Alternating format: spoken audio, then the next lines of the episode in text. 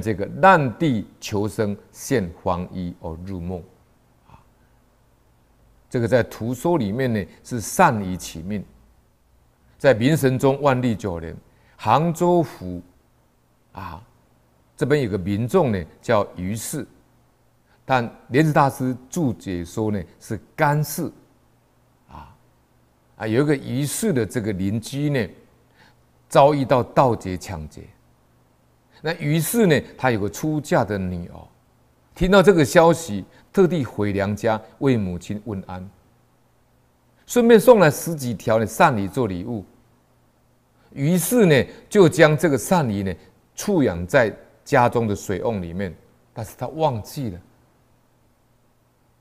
有一天晚上，这个于是就做梦，梦到十几个穿黄衣服、戴尖帽子的人，长跪在他面前。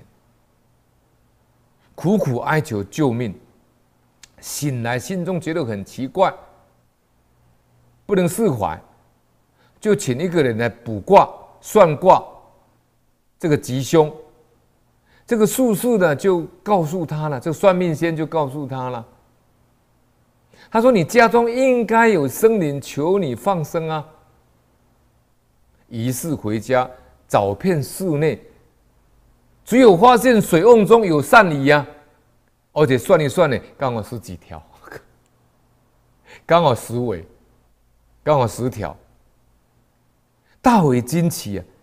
他心想：鳝鱼为了求生，竟然现黄衣人而入我梦境，可见呢，鱼类也有灵性啊。于是呢，立刻把这些鳝鱼呢，就带往河里放生了。这是这里讲的难地求生呢。现黄衣而入梦。